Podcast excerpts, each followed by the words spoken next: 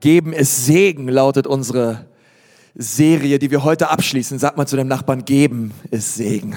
Geben ist Segen. Geben ist Segen. Hey, ich heiße euch auch nochmal ganz herzlich willkommen hier in Nürnberg. Ich sage das so explizit, weil wir haben heute in Erlangen einen Probegottesdienst. Für nächste Woche geht's offiziell los. Hey, wir wollen mal all den Leuten in Erlangen mal ganz herzlich willkommen heißen und, und sie einfach segnen mit einem mächtigen Applaus hier in Nürnberg.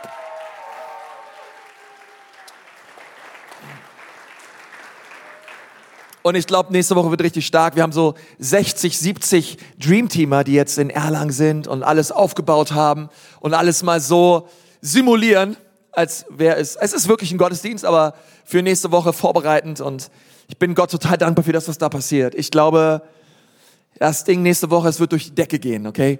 Also auf deinen Plätzen auch gab es eine kleine, aber schöne Karte. Da steht drauf We Love Erlangen und du kannst gerne die mitnehmen, Leute einladen. Wir haben draußen am Infocenter auch noch mehr. Hey, wir würden nächste Woche gerne am Bohlenplatz 1 die Hütte einreißen, okay? Im Haus der Kirche. Und es wird eine ganz starke Zeit werden. Und wir laden dich ein. Hey, echt, wenn du sagst, hey, da möchte ich am Start sein und gerne, ähm, gerne dort einfach Freunde mitbringen und, und, und einfach dort bekannt machen, dass die Ecclesia nun dort Gottesdienst feiert. Du kannst das gerne tun. Mehr Infos gibt's auch unter www.ecclesia.church. Und ist irgendwer begeistert drüber? Nächste Woche geht's los, endlich, oder? Es ist, ist für mich immer noch nicht so richtig real. Ich sage mal, Herr Jesus, hilf, dass wir hier Nürnberg zum Laufen bringen. Und dann sagt Jesus, hey, aber startet erstmal noch in Erlangen was und so. Und, ähm, und es, wird, es, es wird herrlich. Es wird herrlich in Jesu Namen. Und ich, ich sag euch, warum wir es tun können. Wir können in, in Erlangen Gottesdienste feiern, weil du großzügig bist. Das ist der einzige Grund. Weil, weil, weil wir hineingehen, weil wir Finanzen hineingehen, weil wir Manpower hineingehen, weil Menschen Herzensdienst haben, sich ehrenamtlich einbringen, können wir Erlangen überhaupt starten und stemmen, weil ich das Vorrecht habe, ein Pastor sein zu dürfen von einer unglaublichen Kirche, die sagt, hey, wir wollen nicht nur für uns sein und wir wollen nicht nur hier in unseren vier Wänden bleiben, sondern wir wollen Franken erreichen mit der Liebe Jesu. Ist irgendwer dabei? Ja, und das ist einfach grandios und ich freue mich so drüber über das, was Gott dort tun wird und lade dich wirklich ein, auch Teil davon zu sein. Und die Frage, die mich heute so beschäftigt, lautet, bin ich großzügig? Ich habe ich hab generell der Predigt diesen Titel gegeben, wenn Großzügigkeit eskaliert. Aber ich möchte die Frage dahinter schieben, hey, bin ich großzügig? Weil das ist eine wichtige Frage. Inwiefern bin ich großzügig? Und das ist cool, weil das ist ja eine Frage, ich meine, erster Person Singular. Okay, die, diese, diese, diese Frage darf sich jeder persönlich stellen. Bin ich großzügig? Okay? Und mit dieser Frage zeigen wir nicht mit den Fingern auf anderen und sagen, hey, bist du großzügig? Ich bin großzügig. Gib mehr. Die Frage soll immer sein, hey, bin ich ein großzügiger Mensch? Und ehrlich gesagt, unter uns Pastorentöchtern, ähm, es fällt mir nicht immer leicht, großzügig zu sein. Wem von euch geht's auch so? Es ist, äh, Großzügigkeit ist nicht etwas, wo ich sage, hey, das haftet mir an, ja, gar kein Problem, ach komm, kein Thema. Sondern ich merke immer wieder, wie Großzügigkeit was ist, wo ich so drin wachsen möchte.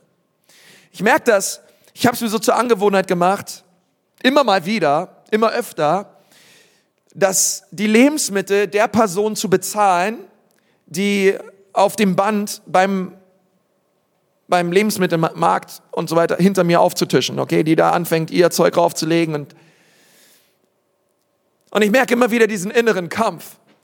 Ich pack meine Lebensmittel rauf, sage, Herr Jesus, okay, heute ist wieder soweit, ich zahle wieder für den, der hinter mir auftischt und seine Sachen hinlegt. Und dann gucke ich schon immer, was legt der da so hin?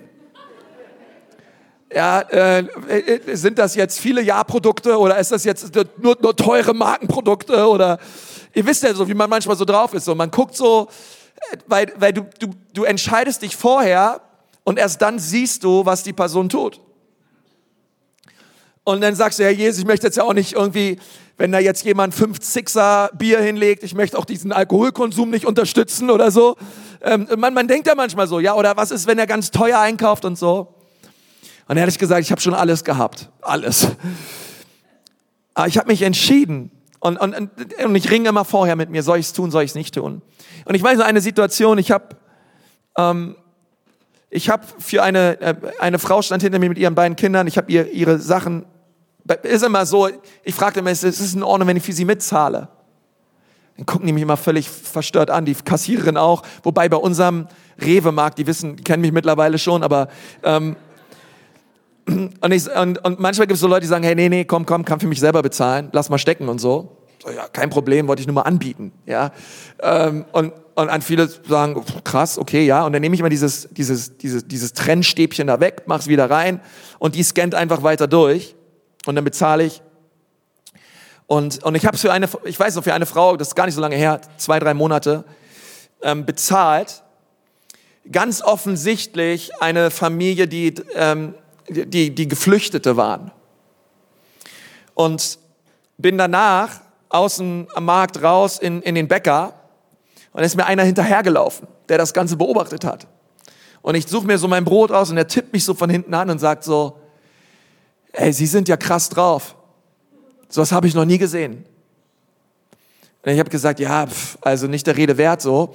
Die Sache ist bei mir, ich rede immer gleich mit den Leuten über Jesus. Ne? Sag mal, hey, äh, ich bin Pastor hier in Nürnberg und mein Herz wurde so verändert von Gott. Und äh, ich hätte auch vorher nie dran gedacht, aber Gott hat mein Leben verändert. Und es ist einfach eine Kleinigkeit, die ich tun kann, um Menschen ganz spontan zu zeigen, dass Gott sie liebt. Und in allermeisten Fällen, aber ganz oft leider nicht, weil ich immer diese Kärtchen vergesse, habe ich dann irgendwie was dabei, was ich den Leuten gebe und ich lade sie ein in den Gottesdienst. Und, und, und, und Menschen wurden verändert. Aber so dieses, diese Frage, bin ich großzügig, die stelle ich mir so oft weil ich merke, ich bin es ganz oft nicht. Und manchmal hat man so Angst vor Großzügigkeit und man denkt sich so, ah, was, was, was sagen die Leute dazu oder wie wird das oder ah, es ist, kostet so viel Geld oder ähm, und ich und ich bete so, dass durch diese Predigt dein Herz verändert wird und dass du hier rausgehst und sagst, ich möchte ein großzügiger Mensch sein. Wisst ihr, ich liebe das so in unserer Kirche, wenn ich mit Leuten rede. Letztens mit einem Ehepaar geredet, die sind nach Nürnberg gezogen und sie haben erzählt, dass ihr Auto kaputt gegangen ist, eine hohe Rechnung. Und, ähm, und wir haben schon drüber geredet und so weiter. Und, und sie haben gesagt, hey, boah, das ist so viel Geld, immer in dieses blöde Auto. Das sind immer so, es gibt ja so Rechnungen, die richtig ärgern. Wisst ihr, was ich meine? Ja. Für mich sind mal so Autorechnungen auch solche Geschichten. Und ähm, wir haben drüber geredet und so weiter. Und dann eine Woche später hat er mir erzählt, dass jemand aus der Kirche, der überhaupt nichts davon wusste, gesagt hat, dass er gerne die, diese Rechnung von der Werkstatt für sie bezahlen möchte. Oder ich höre, wie Leute 500-Euro-Scheine bekommen, 100-Euro-Scheine bekommen, einfach weil Leute hier sind, in unserer Kirche sind, die großzügig sind. Leute, die hier sind, und ich weiß, dass es diese Leute gibt, die haben Geldscheine in ihrer Hosentasche und fragen Gott, Gott, wen kann ich heute segnen? Und ich finde das Hammer. Oder? Sag mal ehrlich. Ähm, einer, wen kann ich heute segnen, Gott, mit dem Geld, was du mir geschenkt hast? Und wir hatten Erntedank, wir haben ja um Erntedank herum immer eine Zeit, wo wir, wir wollen an die Ernte denken und die allermeisten Leute arbeiten nicht mehr auf dem Feld und bringen irgendwelche Gaben da und danken dem Herrn für eine reichhaltige Ernte.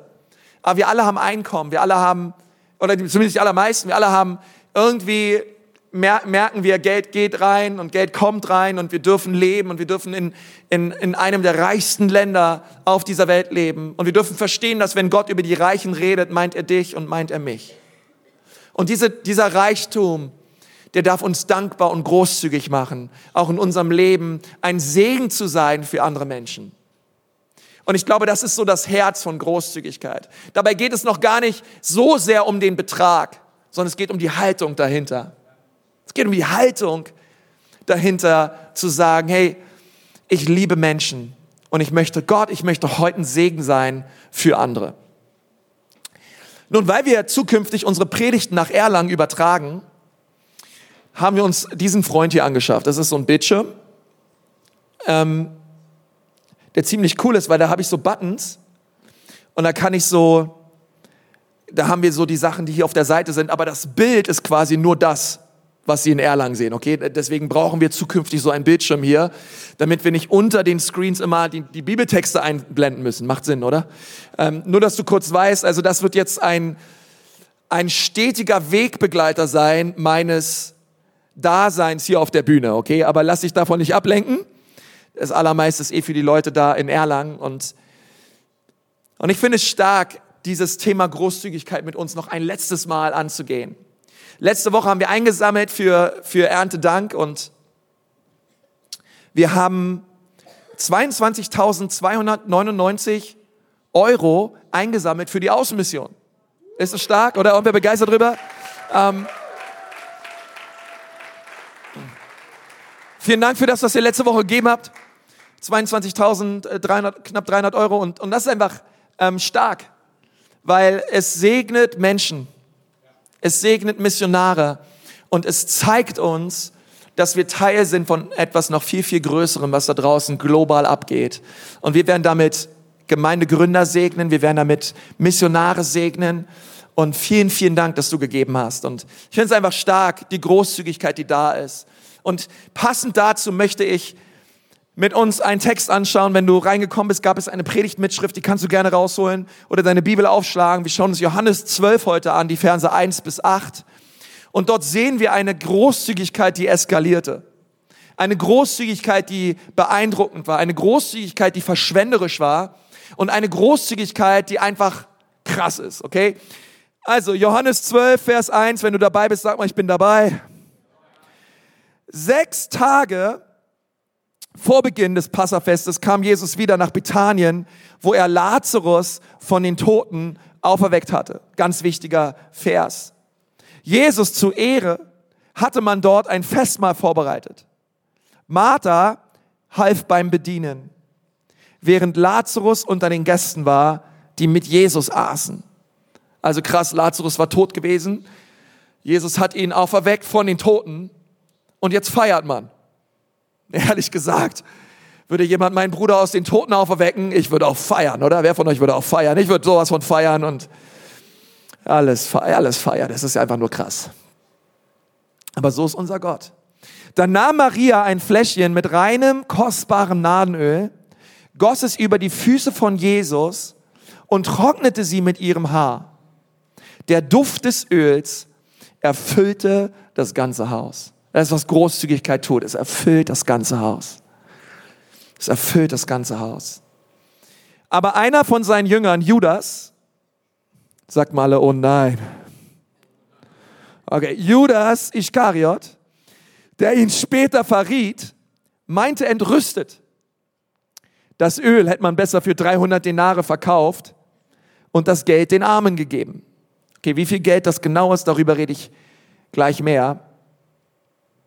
In Wirklichkeit ging es ihnen aber nicht um die Armen, sondern um das Geld.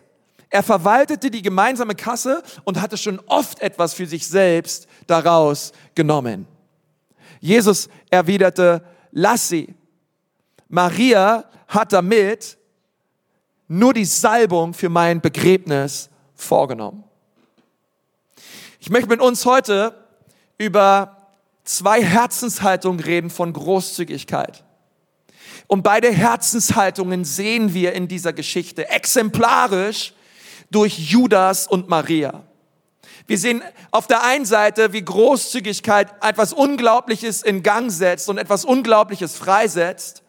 Und wir sehen auf der anderen Seite, wie Geiz lähmt und zerstört. Aber beides sehen wir in dieser Geschichte. Und, und wir wollen uns diese Frage immer wieder vor Augen halten. Warum schenkt Maria so ein verschwenderisches Geschenk? Und warum regt sich Judas so sehr darüber auf? Also auf der einen Seite, Maria gibt großzügig, auf der anderen Seite siehst du, wie, wie, wie Judas entrüstet sagt, ah, das hätte man lieber den Armen geben sollen. Das gute, kostbare Öl. Ähm, und ich will mit euch darüber reden, Wodurch trat welche Haltung zutage? Nun am Anfang drei Wahrheiten über Großzügigkeit. Das allererste, was Großzügigkeit hat, ist, Großzügigkeit hat einen Gegner. Großzügigkeit, du musst wissen, Großzügigkeit hat einen Gegner. Und diesen Gegnern haben wir, haben wir selber oft gesehen, oft erlebt, den erlebe ich immer wieder in meinem eigenen Leben. Der Gegner von Großzügigkeit ist Selbstzentriertheit. Man kann auch sagen Egoismus. Egoismus steht der Großzügigkeit entgegen. Ich, mich, meiner, mir, Gott segne uns vier. Die ganze Welt dreht sich um mich, okay? Alles, alles dreht sich um mich. Selbstzentriertheit. Okay, wir sehen es schon ähm, in, am Anfang. Wir sehen, dass Gott ein großzügiger Gott ist. Wir sehen, wie großzügig er diese Welt geschaffen hat.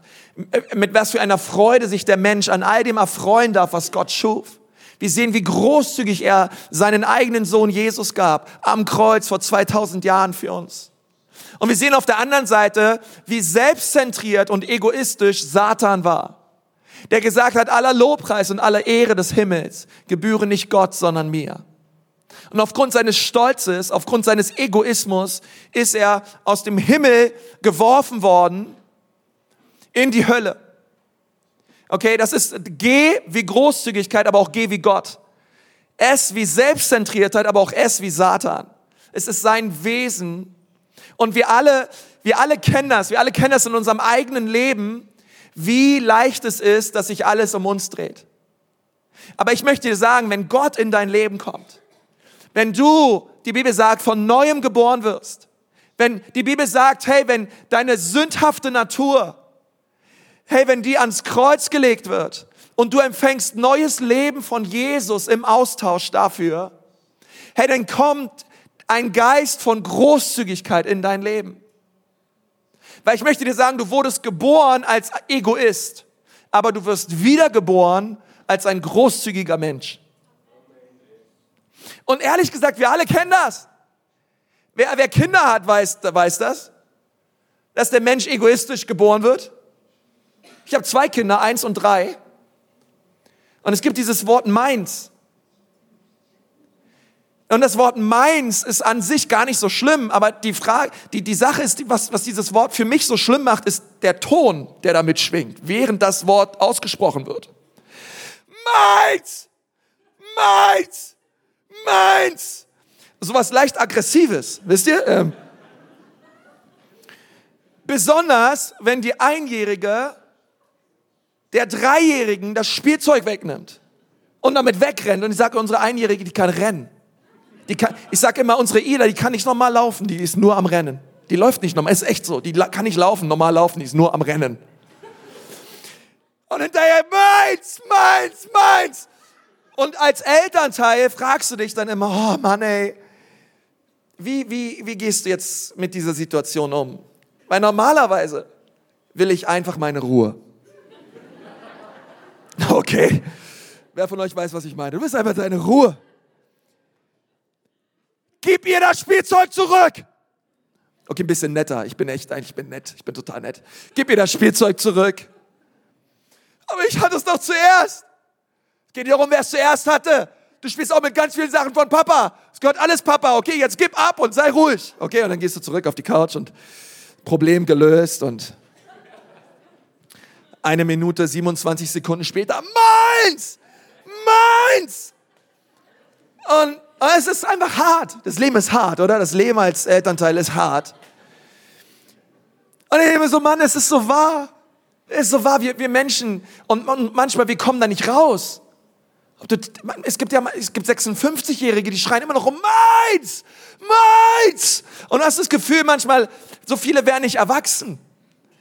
Und und was ich so erstaunlich finde an Großzügigkeit, ist, dass Großzügigkeit dieses Wort meins bricht in unserem Leben. Und wir erkennen, wow, es gibt noch eine Welt um mich herum. Es gibt Menschen um mich herum, die bedürftig sind.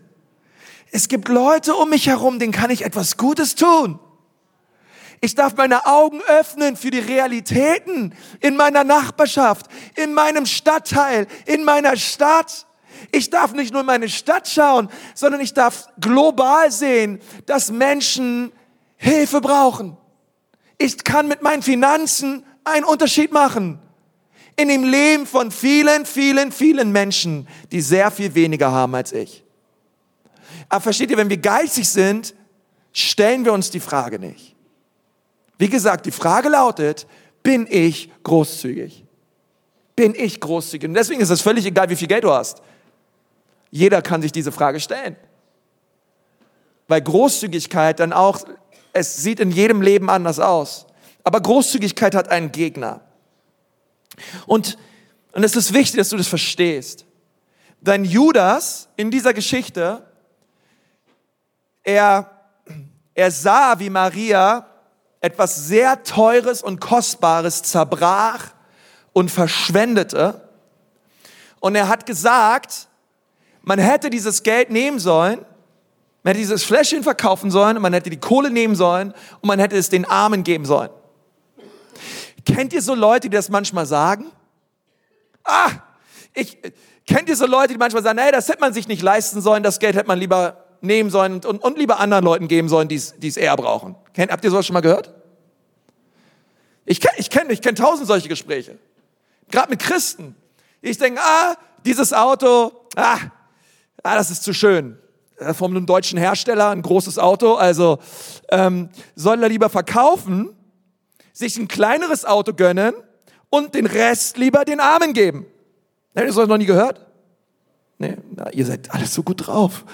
Ähm, oder, und das ist so eine Sache. Ja, äh, vielleicht denkst du auch, ja, äh, keine Ahnung, konntest du deine Klamotten oder irgendwas verkaufen und lieber mit, mit, mit Sack und Asche und Flipflops hier oben, ist alles günstiger oder ähm, warum braucht es so ein Bildschirm? Man könnte doch das Geld lieber nehmen und in die Mission geben und so weiter.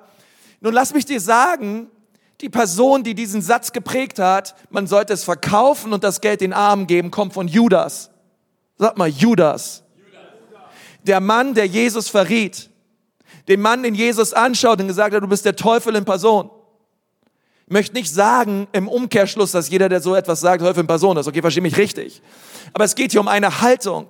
Denn es ist immer leicht, auf Leute zu zeigen, die mehr Geld haben als wir, Leute, die reich sind, Leute, die große Autos fahren, Leute, die vielleicht ein schönes Haus haben, auf sie zu zeigen, zu sagen, sie sollten es verkaufen, sie sollten das Geld den Armen geben. Denn die Frage ist, warum verkaufst du eigentlich nicht dein kleines Auto und gibst das Geld den Armen? Und du merkst, wie bei Judas auch, es geht ihm gar nicht ums Geld, sondern es geht ihnen darum, es geht ihnen gar nicht um die Armen, sondern es geht ihnen darum, dass sie sich selber bereichern. Und das ist so wichtig bei Großzügigkeit. Denn es ist immer leicht, auf andere zu zeigen, die mehr haben. Aber wir müssen auf uns schauen und uns fragen, bin ich großzügig? Und die meisten Leute, die sagen, nicht, nicht alle, aber die meisten, die sagen, man sollte Verkaufen den Armen geben, sie selber geben fast nichts den Armen. Und deswegen müssen wir uns fragen, bin ich großzügig? Wisst ihr, was ich meine? Ich liebe euch, aber wisst ihr, was ich meine? Ja, ähm, einfach wichtig, weil, weil Judas, es hört sich so fromm an, fromm an, was er sagt, aber es ist nicht fromm, es ist verlogen. Denn er war ein Dieb und er hat Geld aus der Kasse geklaut. Ähm, ich habe auch einen Freund, der hat das früher auch gemacht, mal Geld aus der Kollekte geklaut. Aber keine Sorge, er macht das nicht mehr. Mittlerweile ist er ein Pastor, ja. Ähm, Gott hat sein Herz verändert. Halleluja. Und, und, und, und, die und die Frage ist echt so, hey, nie, ich glaube, niemand von uns, wenn der Kollekten einmal rumgeht, niemand von uns wäre so dreist, vielleicht fast niemand von uns, keine Ahnung. Wir wollen ja immer Menschen erreichen, die Jesus noch nicht kennen. Ähm, aber so ganz offensichtlich Geld aus der Kasse zu klauen, wie Judas es getan hat, ist schon echt, ich würde mal sagen, kackdreist. Ich meine, warum hat er es getan? Warum, wie kann man einfach so Geld klauen? Und doch, obwohl wir niemals Geld aus der Kollekte rausnehmen wollen oder rausnehmen würden, müssen wir uns doch die Frage stellen, inwiefern behalten wir Geld für uns, was eigentlich in die Kollekte gehörte? Wir alle würden sagen, wir klauen nicht, wir sind keine Diebe, wir würden niemals so offensichtlich Geld stehlen. Aber inwiefern behalten wir Geld für uns, was eigentlich in, ins Reich Gottes gehört? Und Gott nennt das Maleachi genauso Diebstahl. Denn in Maleachi merken wir, wie Gott sagt, meins, meins, meins. Und Gott sagt das nicht oft, aber in Malachi 3 sagt er es. Und er sagt es, wenn, als es um den Zehnten ging. Er hat gesagt, der Zehnte ist meins. Der Zehnte ist meins. Und wenn wir den Zehnten hineingeben ins Haus Gottes, sagt er, ich werde mit unglaublichen Segen auf dich kommen und ich werde dich reich beschenken. Aber bringe in mein Haus, was mir gehört. Nun, Großzügigkeit hat einen Gegner und dieser Gegner heißt Selbstzentriertheit. Nun, das nächste, was wir lesen, ist, dass Großzügigkeit nicht nur einen, einen Gegner hat, sondern Großzügigkeit ist beeindruckend. Ey, mich beeindrucken, mich beeindrucken großzügige Menschen. Geht es dir nicht auch so? Ist doch völlig egal, wie viel ein Mensch hat. Ob er ein reicher Mensch ist oder ein armer Mensch ist oder ein Dazwischenmensch ist. Ähm, es ist doch nicht der Betrag, der beeindruckt, sondern ich finde, was, was mich beeindruckt, ist das Herz der Großzügigkeit. Denn großzügige Menschen ähm, gab es in der Bibel und die Beträge, die sie gegeben haben, waren unterschiedlich. Wir sehen zum Beispiel, dass David, gemessen an dem heutigen Wert des Goldes, über 20 Milliarden hineingesteckt hat, um das Haus Gottes, den Tempel zu bauen. Aus pur, alles aus purem Gold. Und wir sehen in den Gleichnissen, dass Jesus sich über eine arme Witwe freut, die zwei Taler, die zwei, zwei Groschen, zwei Groschen gibt's ja gar nicht mehr, zwei, wie nennt man, nicht Euros, aber so zwei Pfennige, zwei Cents, in, in den, in den, in den, in den Kollekteneimer tat.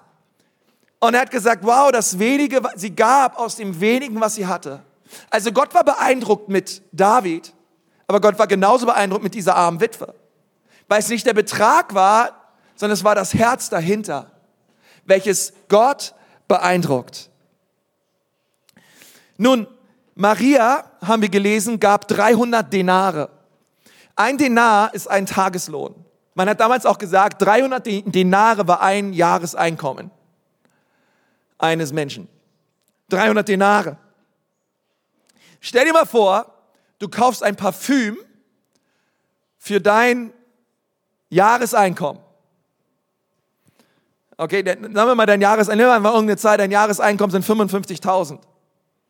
Und du kaufst dafür, für 55.000 kaufst du ein, ein Fläschchen orientalisches Öl und dann zerbrichst du das über die Füße von jemanden und dann gehst du mit deinen Haaren runter. Bei mir gibt's da nicht mehr so viel abzutrocknen, aber als Frau, ja, oder so. Äh, und, du, und du trocknest die Füße ab. Wer von euch würde sagen, okay, so ein Parfümfläschchen für 55.000, das ist ziemlich verschwenderisch. Haben wir da? Der sagen wir, alter Latz, alter Latz, 55.000, ja, komm. Andere von euch sagen, was sind 55.000, Alter? Ähm, 55.000 für ein Fläschchen und kaputt gemacht und alles, wahrscheinlich die Hälfte nur auf dem Fuß rauf, die andere Hälfte auf dem Parkettboden oder keine Ahnung. Ähm, und, und, und Jesus sagt, dass diese Frau das tat und dass er sich drüber gefreut hat und dass es eine prophetische Handlung war, hinweisend auf sein Begräbnis, denn er selber empfing ja keine Salbung. Er selber wurde nicht ähm, einbalsamiert, denn man hat ihn gekreuzigt, dann hat man ihn abgenommen, man hat ihn schnell bei Josef von Arimathea ins Grab gelegt, man hat einen Stein davor gemacht und nach drei Tagen, okay, kamen die Ladies an und wollten ihn einbalsamieren.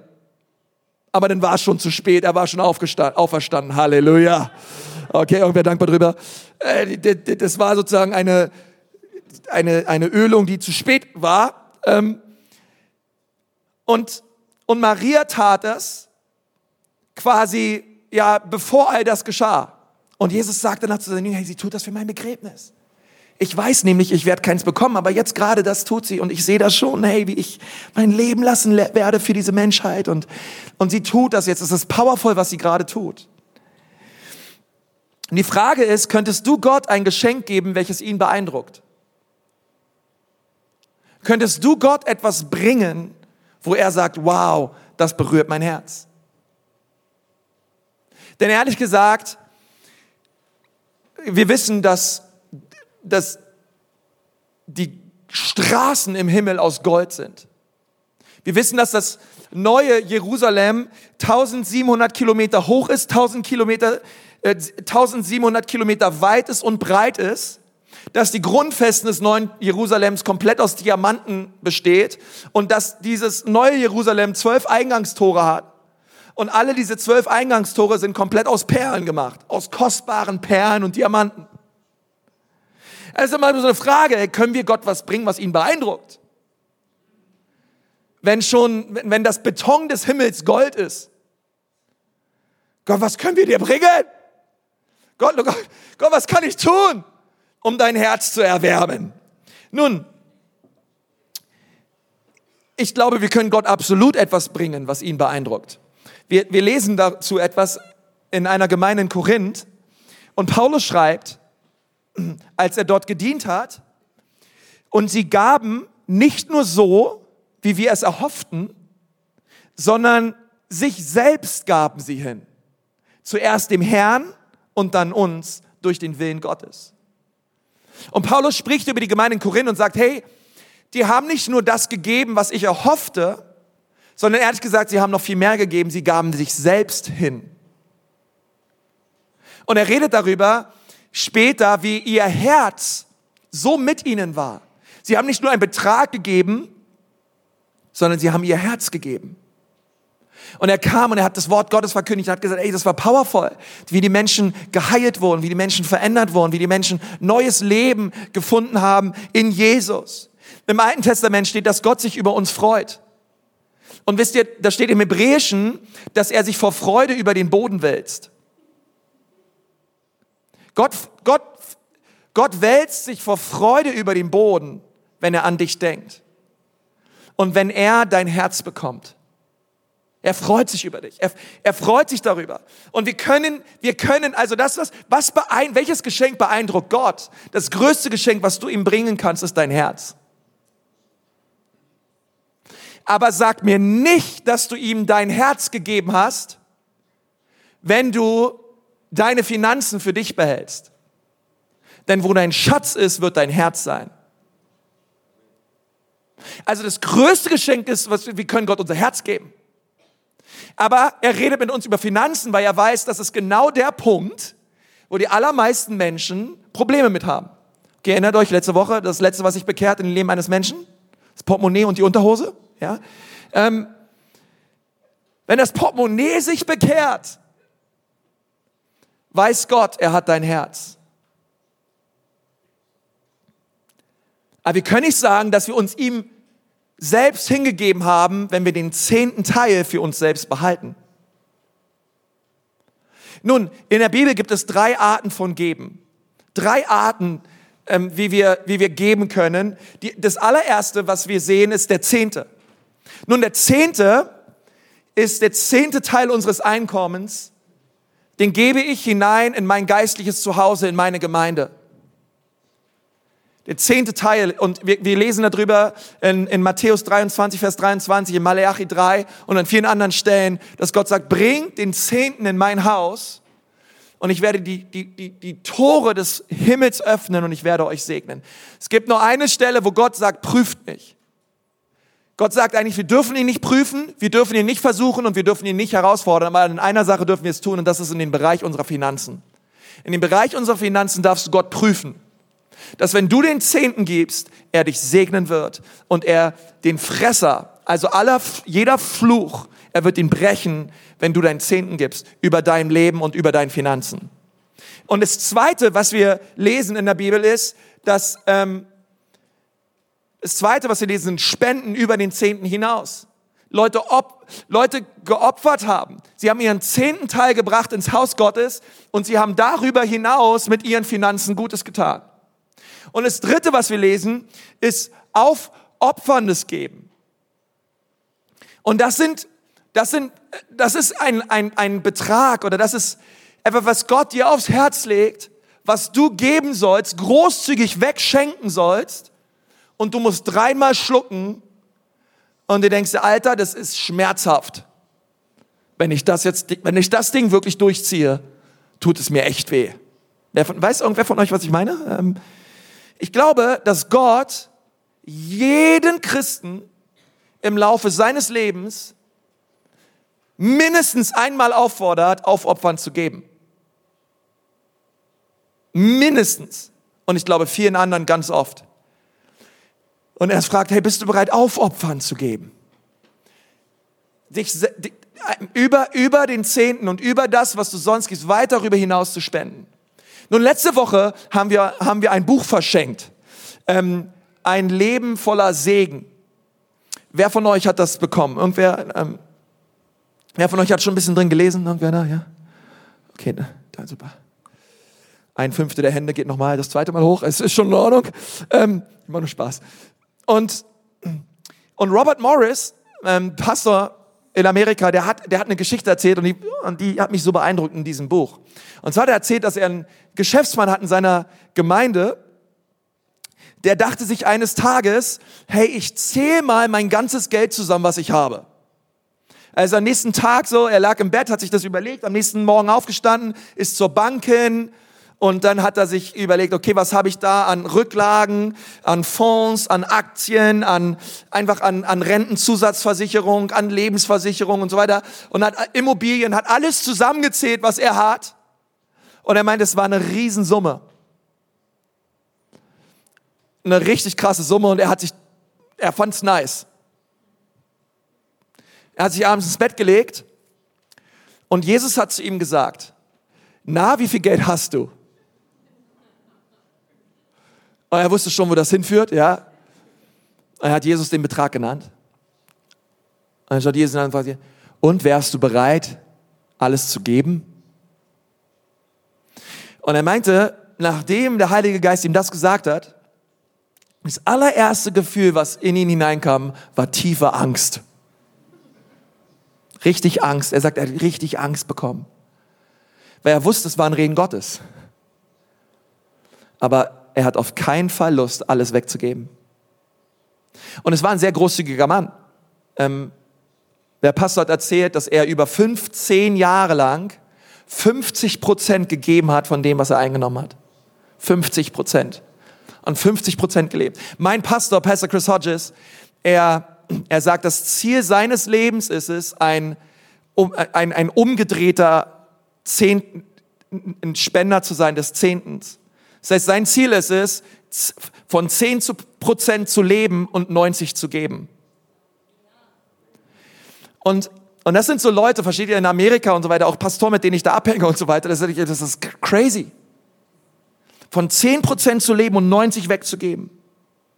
Und, und dieser Mann, dieser Geschäftsmann hat gesagt, okay, ich mache es Gott, ich gebe alles weg. Er hat alles gespendet. Und es ist ein Geschäftsjahr vergangen und er lag abends im Bett. Und Gott hat zu ihm gesagt, okay, jetzt möchte ich mal morgen, dass du dein Geld zählst. Morgen aufgemacht, zur Bank gegangen, wieder alles, alles von seinem Unternehmen, alles Geld, alles Wert seines Unternehmens, alles zusammengerechnet und so weiter, wie viel Geld er hat.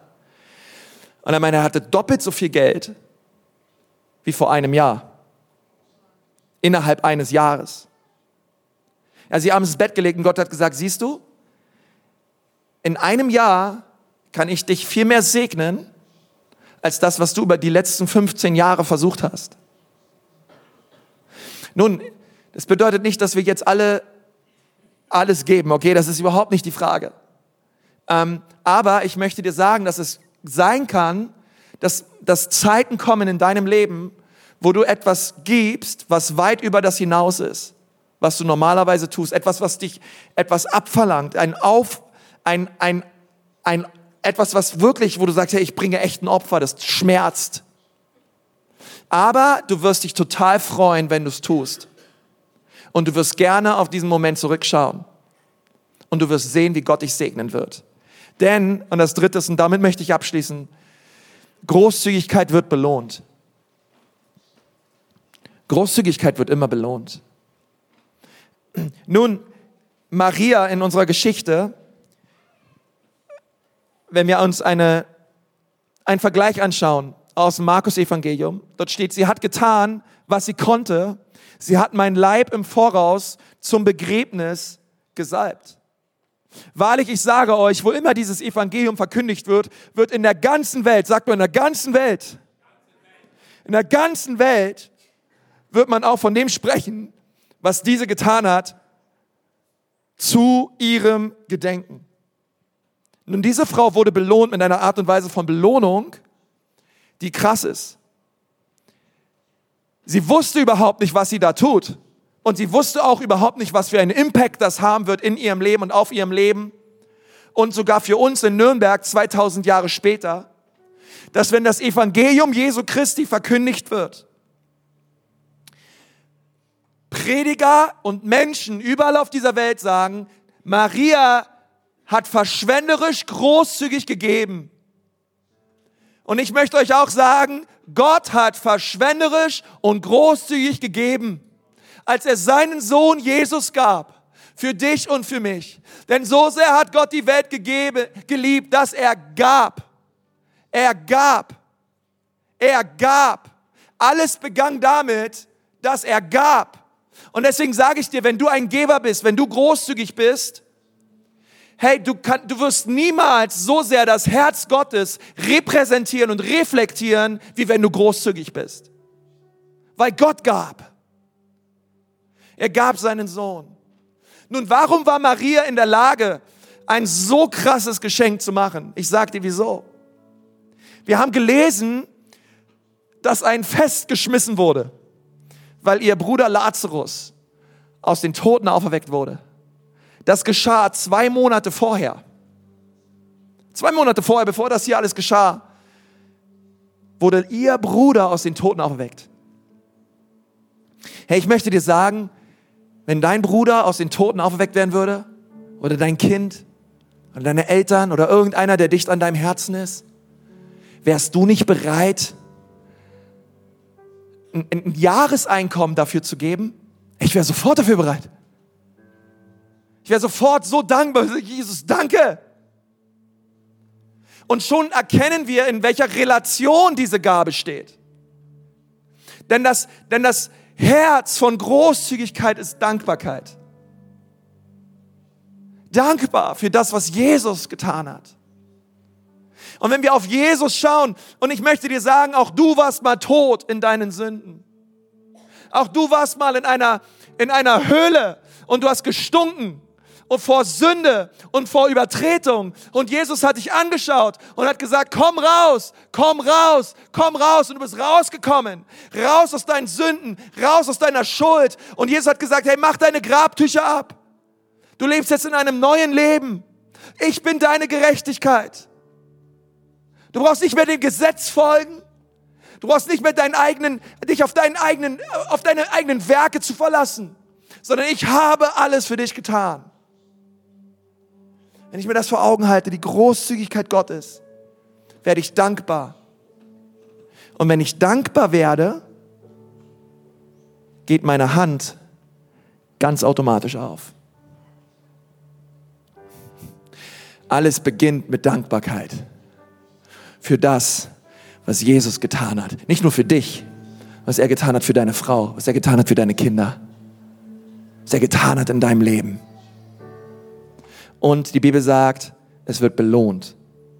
In Hebräer 11, Vers 6, und damit möchte ich abschließen, gibt es einen Vers, da steht, dass Gott ein Belohner ist. Ohne Glauben ist es unmöglich, Gott wohl zu gefallen, denn denen, die Gott nahen, müssen glauben, dass er ist und dass er denen, die ihn suchen, ein Belohner ist. Gott ist ein Belohner. Gott kann nicht anders als zu belohnen. Gott ist die Wahrheit, das heißt, er kann nicht lügen. Also Gott kann nicht nicht belohnen weil er ist ein Belohner. Du musst ihn nicht überreden zu belohnen, sondern das ist sein Wesen. Und seine Belohnung kommt in unser Leben hinein, in dem Moment, wo wir verschwenderisch, wo wir großzügig geben und schenken und verstehen, es geht nicht länger um uns, sondern es geht um seine Ehre, es geht um seine Herrlichkeit und es geht darum, dass mein Herz dankbar ist für das, was er getan hat. Und das beeindruckt mich an diesem Morgen. Und das wollte ich gerne mit euch teilen. Weil ich mich danach sehne, dass wir eine Kirche sind, voll mit großzügigen Menschen. Voll mit großzügigen Menschen. Denn das ist das, was Gott beeindruckt. Und ehrlich gesagt ist auch das, was Menschen beeindruckt. Es ist immer Großzügigkeit. Komm, lass mal die Augen schließen. Ich möchte gerne mit uns beten.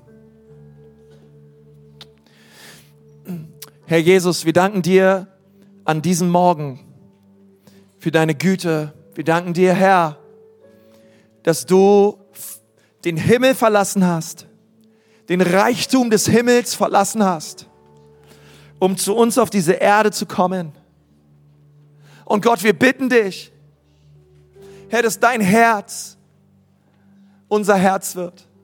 Weil wir bitten dich heute Morgen für die Menschen, die hier sitzen und dich nicht kennen, für die Menschen, die aufgewühlt sind, für die Menschen, Jesus, die heute Morgen hier sind und sagen, Jesus, du bist ehrlich gesagt, du bist meine einzige Chance. Und Herr Jesus, ich bitte dich so, dass du an diesem Morgen Menschen rettest, die hier sind und verzweifelt sind. Menschen rettest, die hier sind und Hoffnung brauchen. Menschen rettest, die heute hier sind und verstrickt sind in ihren Sünden. Ich möchte dich bitten, dass du sie rettest, Herr. Jesus ist hier und er liebt dich. Er hat dich nicht vergessen. Er hat dich nicht vergessen. Du denkst vielleicht, Menschen haben dich vergessen. Du denkst vielleicht manchmal, du hast dich selber vergessen. Aber Jesus hat dich nicht vergessen. Er wollte, dass du hier sitzt. Er wollte, dass du diese Botschaft hörst, weil er dich liebt. Und wenn du heute zu ihm kommst, er schickt dich nicht weg oder er klagt dich nicht an. Nein, er nimmt dich an und er freut sich über deine Entscheidung. Wenn du sagst, Pastor, hier bin ich ich brauche Jesus. Brauchst du nicht aufstehen, du brauchst nicht nach vorne kommen. Einfach dort, wo du sitzt, kannst du Jesus erleben. Aber ich möchte gerne von hier vorne für dich beten. Wenn du sagst, ja, Jesus, ich brauche dich, heb doch mal deine Hand dort, wo du sitzt. Heb sie doch mal hoch, sag, ja, Jesus, ich brauche dich. Ich brauche dich, bitte komm in mein Leben. Danke, danke, danke, danke, danke, danke, danke, danke. Noch mehr Menschen da sagen, Jesus, ich brauche dich. Komm in mein Herz. Komm in mein Leben. Jesus, mach mich neu. Es sind noch mehr Menschen da. Super, super. Super, super. Herr Jesus, ich danke dir für die Menschen, die sich gemeldet haben. Und Gott, mein Gebet ist, dass du ihre Herzen berührst und das Heil Einzug hält in ihr Herz. In deinem Namen.